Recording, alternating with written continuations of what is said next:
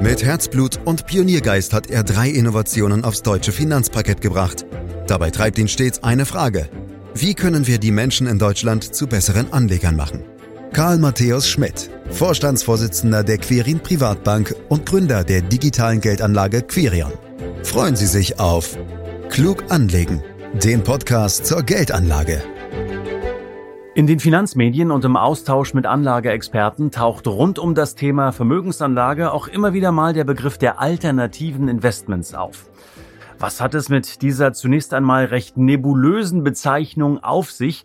Sind solche Investments für Privatanleger überhaupt relevant? Und wenn ja, was gilt es dabei zu beachten? Darüber wollen wir im heutigen Podcast reden, den Sie zum Beispiel auch bei Spotify oder Apple Podcast abonnieren können. Ich bin gespannt auf den Austausch mit Karl Matthäus Schmidt, Vorstandsvorsitzender der Quirin Privatbank AG und Gründer der digitalen Geldanlage Quirion. Hallo Karl. Hallo Andreas. Karl, ich sehe dich oft ohne Krawatte. Würdest du dich eigentlich daher auch als hm? alternativ bezeichnen?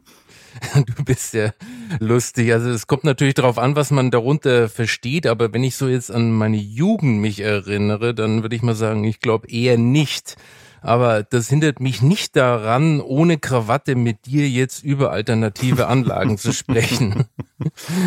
Genau, und ich verrate lieber nicht, was du heute anhast. Ähm, das behalten wir für uns, Karl. Da sind wir schon mittendrin im Thema. Äh, sag mal, was hat man sich denn unter sogenannten alternativen Investments eigentlich vorzustellen? Was verbirgt sich dahinter? Leider gibt es keine allgemeingültige Festlegung, was alternative Investments genau sind.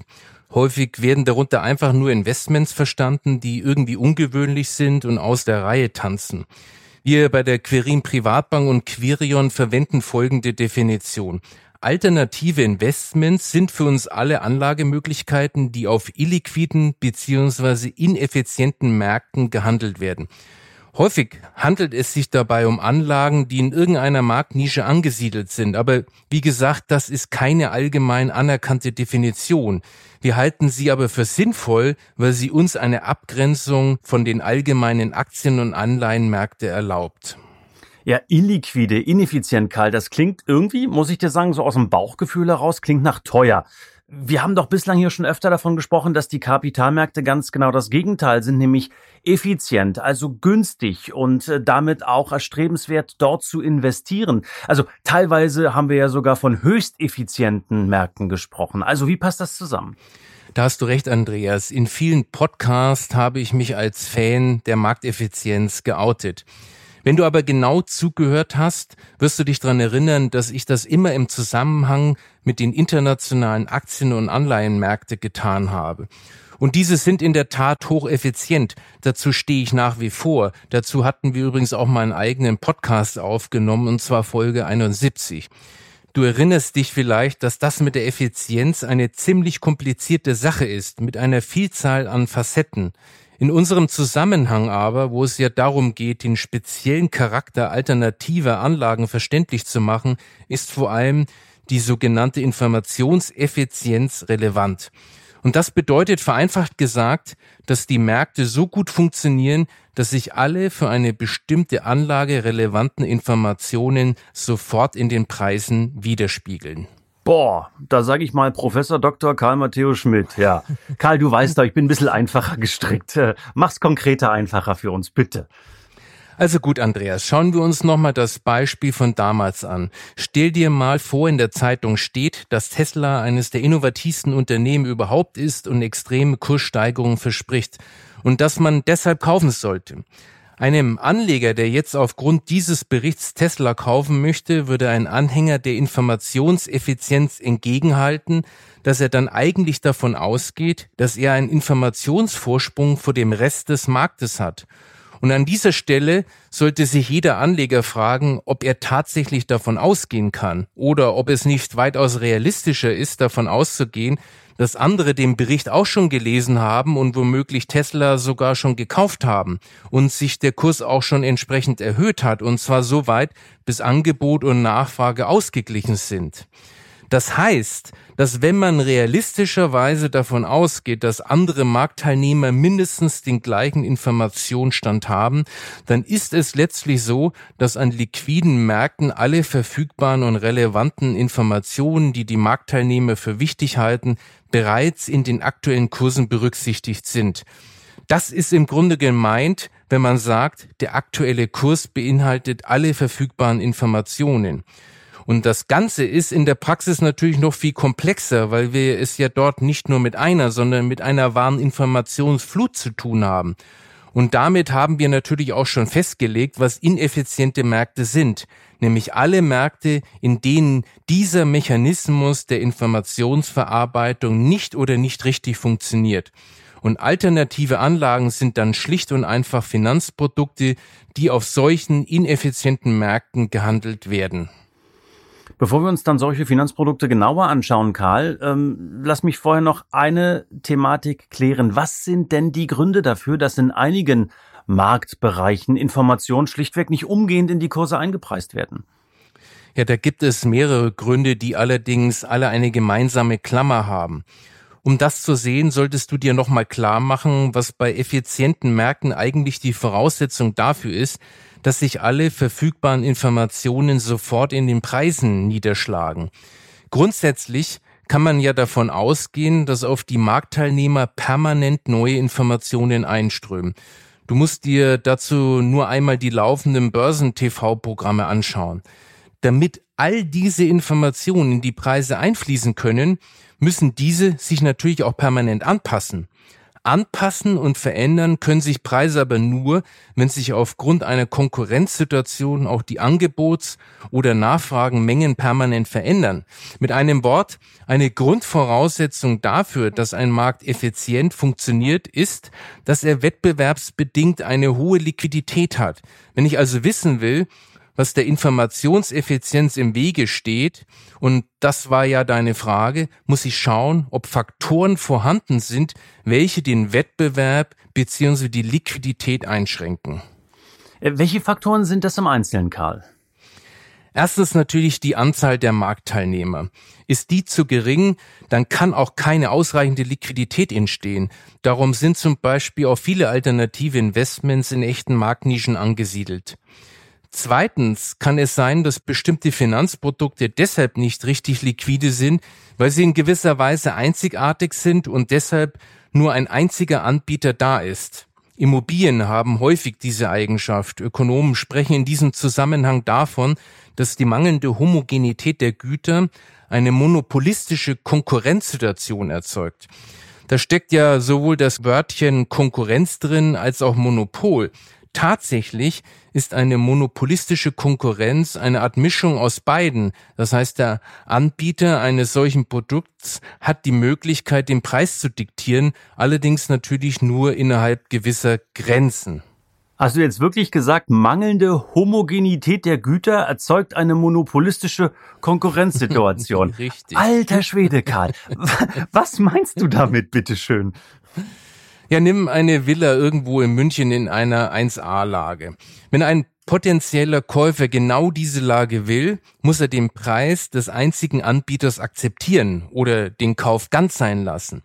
Das ist der Monopolanteil an der monopolistischen Konkurrenz. Andererseits darf der Verkäufer natürlich auch nicht überziehen, denn es gibt ja noch andere Villen in München. Das heißt, die Preissetzungsmacht des Anbieters ist ab einem bestimmten Punkt durch die trotzdem vorhandene Konkurrenzsituation eingeschränkt. Das ist der Konkurrenzteil der monopolistischen Konkurrenz.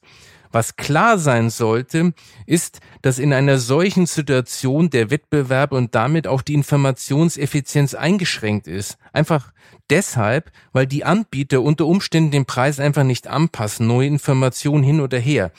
Nimm im Gegensatz dazu irgendeine Aktie. Zu jeder neuen Nachricht finden sich welche, die sie deshalb kaufen oder verkaufen wollen. Da kann dann ein einzelner Anbieter nicht einfach sagen, das ist genau meine Aktie und die gebe ich nur zum Preis von X her. Aktien sind eben homogene Güter und es gibt für einen einzelnen Anbieter keinerlei Möglichkeit, vom Konkurrenzpreis abzuweichen. Okay, das habe ich, glaube ich, jetzt mit Stichwort Aktien, Immobilien soweit verstanden. Äh, wir haben also Einmal die mangelnde Liquidität, Stichwort Marktnischen, und dann noch die mangelnde Homogenität des entsprechenden Finanzprodukts als Ursache für die ja, Marktineffizienz. War's das dann endlich oder gibt's noch weitere Gründe? Du wirst nicht erstaunt sein. Es gibt natürlich noch einen weiteren Grund. Manchmal sind nämlich die Produkte so komplex und verwickelt, dass völlig unklar ist, wie sich bestimmte Ereignisse auf den Kurs der Produkte auswirken werden. Das gilt vor allem für Finanzprodukte, deren Strategie sogenannte Derivate, Finanzinstrumente wie Optionen und Futures beinhaltet. Die dadurch bewirkte Komplexität verhindert oder verzögert daher häufig eine korrekte Anpassung der Nachfrage und Angebotsmengen und damit der Kurse. Das macht dann einen erheblichen Unterschied zu normalen Märkten. Ich gebe dir ein Beispiel und komme dafür nochmals auf die Tesla-Aktie zurück. Angenommen, es kommt eine brandneue Meldung über einen neuen Umsatzrekord wie erst jüngst, als gemeldet wurde, dass Tesla mehr Autos absetzt als BMW dann ist jedem Marktteilnehmer klar, wie diese Nachricht den Kurs grundsätzlich beeinflusst. Und genau das ist bei komplexen Derivatprodukten nicht immer bzw. nicht allen Marktteilnehmern klar. Nimm als Beispiel eine einfache amerikanische Call-Option. Bei der, das weißt du, habe ich ja das Recht, eine bestimmte Menge Aktien zu einem festgelegten Zeitpunkt zu kaufen. Und nun wird gemeldet, dass sich die Volatilität, also die Schwankungsbreite des sogenannten Basiswertes, also zum Beispiel Tesla, dieser Option erhöht hat. Einem normalen Marktteilnehmer ist nicht klar, dass dies den Kurs nach oben treibt, obwohl damit das Risiko größer wird. Das verstehen wirklich nur die Derivate-Spezialisten. Und dabei ist das lediglich ein einfaches und plakatives Beispiel. Die tatsächliche Komplexität vieler dieser Produkte ist um ein Vielfaches höher. Oftmals sind auch nicht die Finanzprodukte an sich besonders kompliziert, sondern die Komplexität entsteht häufig durch komplizierte institutionelle Regelungen, zum Beispiel durch rechtliche Besonderheiten oder spezielle regulatorische Umstände. Aber unabhängig davon, warum nun im Einzelnen die Informationseffizienz nicht greift, der entscheidende Punkt bei allen alternativen Investment ist, dass man ganz spezielle Kenntnisse benötigt, um solche Produkte wirklich einschätzen zu können. Mhm. Sind das eigentlich jetzt ganz bestimmte ineffiziente Marktsegmente, also welche, die man vorab definiert und auf die man sich konzentrieren kann? Und wenn ja, welche sind das dann? Andreas, wenn das so wäre, dann wäre die Analyse von alternativen Investments deutlich einfacher. Doch leider ist es wirklich komplizierter, denn häufig sind ineffiziente Marktsegmente nicht für immer ineffizient, sondern nur für eine bestimmte Zeit. Das ist besonders dann der Fall, wenn die Ineffizienzen durch regulatorische Eingriffe der Politik zum Beispiel verursacht sind. So hat zum Beispiel die Tatsache, dass im Verlauf der großen Finanzmarktkrise vor rund 13 Jahren sogenannte Credit Default Swaps, also sogenannte Kreditversicherungen für bestimmte Staatsanleihen verboten wurden, zu ganz massiven, aber nur vorübergehenden Verwerfungen und Ineffizienzen an diesen Märkten geführt. Dadurch hat sich eine Art Fenster der Ineffizienz aufgetan, was durch bestimmte alternative Anlagen ausgenutzt werden konnte. Dieses Fenster hat sich aber genau dadurch schon bald wieder geschlossen. Du siehst, Andreas, die Sache ist also schon ganz schön kompliziert mit den alternativen Anlagemöglichkeiten. Mhm. In der Tat, das ist es, Karl. Von daher, du kennst mich, liefer doch noch mal ein paar Beispiele für typische alternative Anlagen, sodass nicht nur ich mir, sondern auch unsere Hörerinnen und Hörer dazu etwas Konkreteres vorstellen können. Ja, die Immobilien habe ich ja schon erwähnt. Es wird dich vermutlich überraschen, dass die für uns zu den alternativen Investments zählen. Alternative Anlagen müssen also nicht immer besonders exotisch sein. Immobilien sind ein schönes Beispiel für die mangelnde Homogenität der Anlagen.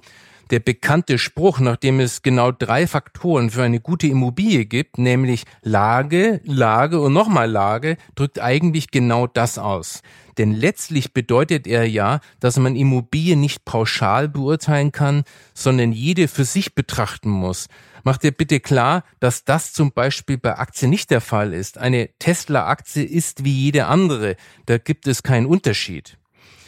Ein schönes Beispiel für Anlagen, die aufgrund mangelnder Liquidität den Alternativcharakter für sich beanspruchen können, sind auch sogenannte Mikrofinanzfonds.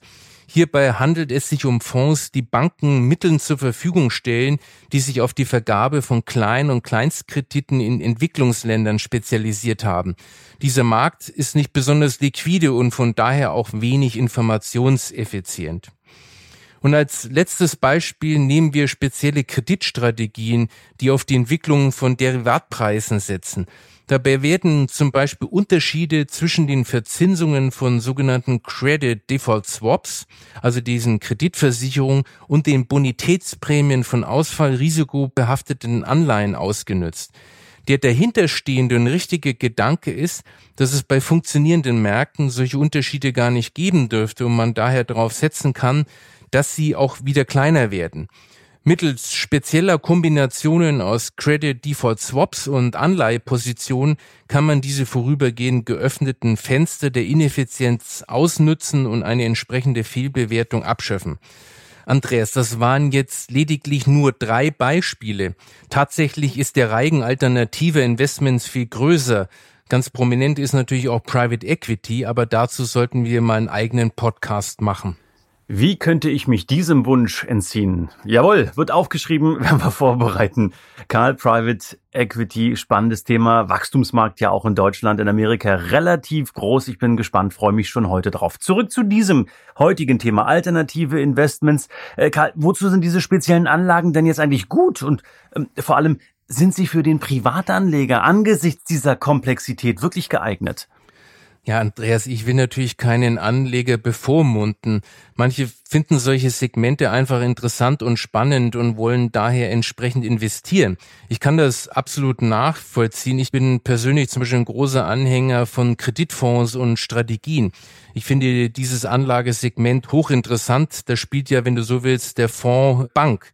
Ja, wozu Immobilien gut sind, darüber denke ich, müssen wir nicht reden. Von solchen speziellen Vorlieben und Interessenlagen mal abgesehen, würde ich alternative Anlagen Privatanlegern allerdings nicht ohne weiteres empfehlen. Vor allem nicht im Rahmen von Einzelinvestments, denn damit setzt man sich unnötig sehr hohen Risiken aus und die können durchaus auch mal heftig zuschlagen. Wir nutzen übrigens auch alternative Investments im Rahmen unserer Vermögensverwaltung, allerdings ausschließlich im Rahmen eines Portfolios, das heißt eines Bündels alternativen Investments. Das Ganze nennen wir dann unsere Vermögensverwaltung Wissen. Und die verstehen wir vor allem als Ergänzung zu einem ansonsten breit gestreuten globalen Portfolio aus internationalen Aktien und Anleihen. Eine besondere Rolle spielt dabei bei uns die sogenannte Marktneutralität. Das bedeutet, dass wir die einzelnen alternativen Anleihen so auswählen und auch so kombinieren, dass sich das Ganze möglichst unabhängig von den Bewegungen an den allgemeinen Aktien- und Anleihenmärkten entwickelt. Hm. Und das funktioniert? Ja, Andreas, das funktioniert schon. Der Grund ist, dass alternative Anlagen in der Regel völlig anders gelagerte Chancen beinhalten aber auch anders gelagerten Risiken ausgesetzt sind als die breiten und effizienten Aktien- und Anleihenmärkte. Dies zeigt sich unter anderem in geringeren Korrelationen und Wechselbeziehungen zu den allgemeinen Aktien- und Anleihemärkten. Alternative Anlagen können daher im Rahmen einer Gesamtstrategie die Funktion eines Risikopuffers übernehmen, der vor allem in Krisenzeiten greift. Dass das funktioniert, hat sich in der Corona-Krise gezeigt. Die globalen Aktien- und Anleihenmärkte sind massiv in die Knie gegangen. Alternative Investments dagegen mussten nur geringe Verluste verkraften. Was ist drin, Karl? Was äh, darf man sich von solchen Anlagen erwarten? Also, welche Renditen sind möglich? Hier hast du wieder einen typischen Unterschied zwischen dem Markt für effiziente Aktien und dem für alternative Anlagen. Aufgrund der Markteffizienz kann man für Aktien eine allgemeine Aussage treffen, mit welcher Rendite man für ein sauber diversifiziertes Depot rechnen kann, nämlich ungefähr mit sechs bis sieben Prozent pro Jahr.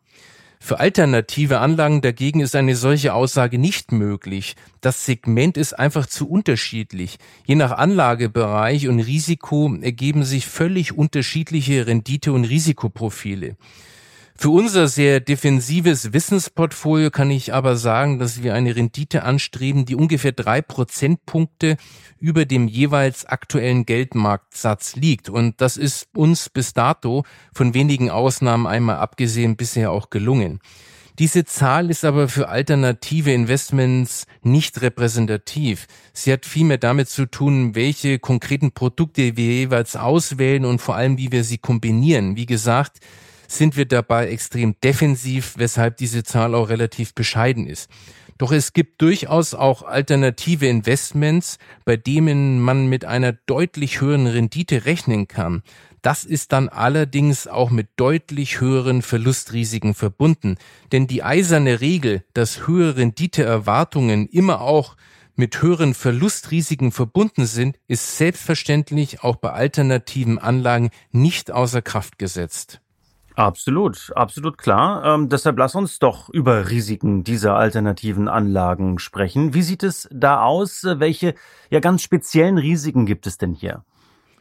Hier gilt im Grunde dasselbe, was ich auch schon zu den Renditeerwartungen gesagt habe. Allgemeine Aussagen sind praktisch nicht möglich. Allerdings kann man sagen, dass jede alternative Anlage sehr speziellen Risikoarten ausgesetzt ist. Da haben wir zunächst die sogenannten Investitionsrisiken. Das sind Risiken, die in der jeweiligen Investmentstrategie sowie in den Anlage- und Absicherungsinstrumenten begründet sind. Dazu kommen dann, das ist der zweite Punkt, die Vehikelrisiken. Das heißt Risiken, die durch die verwendeten Produkte sowie in der Investorenstruktur begründet sind. Noch als dritten Punkt haben wir die vielleicht wichtigste Risikoart für alternative Anlagen, nämlich die operationellen Risiken. Also Risiken, die in den operativen Arbeitsabläufen des Fondsmanagements im Fondsmanagement selbst und dessen Kapazitäten begründet sind. Wie gesagt, handelt es sich dabei um übergeordnete Risikoarten, die jetzt noch weiter in den einzelnen Detailrisiken zerlegt werden müssen. Okay, dann äh, nehmen wir einfach mal schlichtweg an, dass es Anleger gibt, die sich für diese sehr spezielle Anlageklasse erwärmen können. Äh, Karl, was muss er tun, um die richtige Anlage zu finden? Also wie wählt man jetzt solche Investments aus? Der entscheidende Punkt ist sicherzustellen, dass das Management eine echte Expertise auf ihrem jeweiligen Gebiet hat.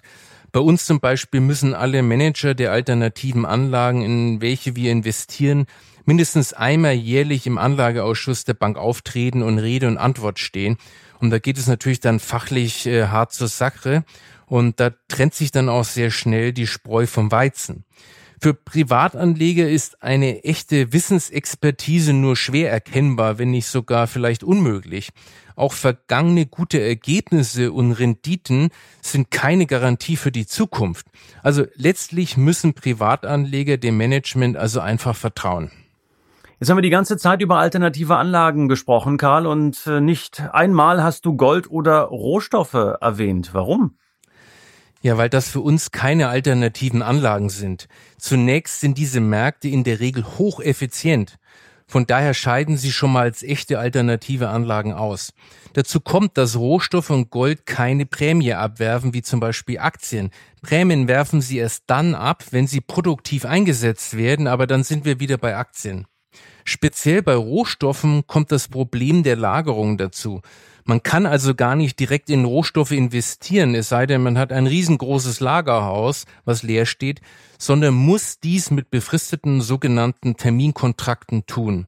Und dabei entstehen die sogenannten Rollkosten, die letztlich die Kosten einer Lagerung widerspiegeln.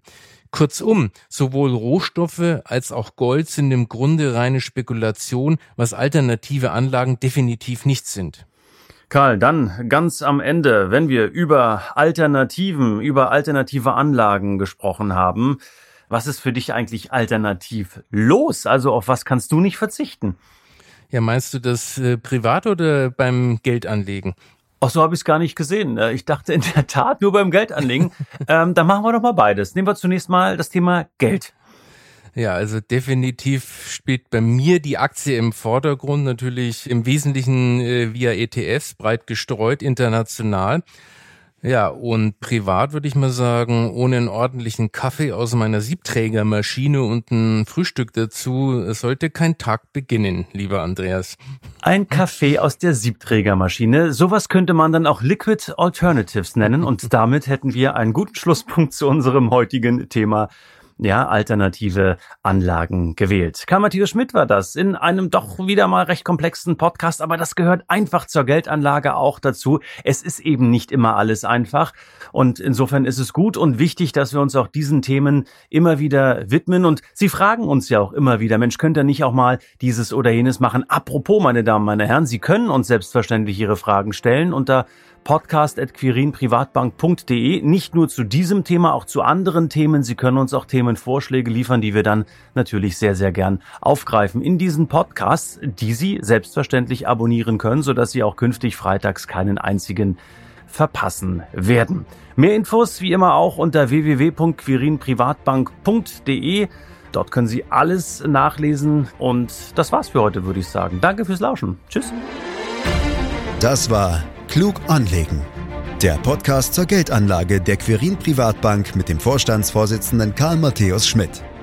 Wir freuen uns über Ihre Rückmeldungen und Themenwünsche, die Sie uns gerne an podcast.quirinprivatbank.de senden können.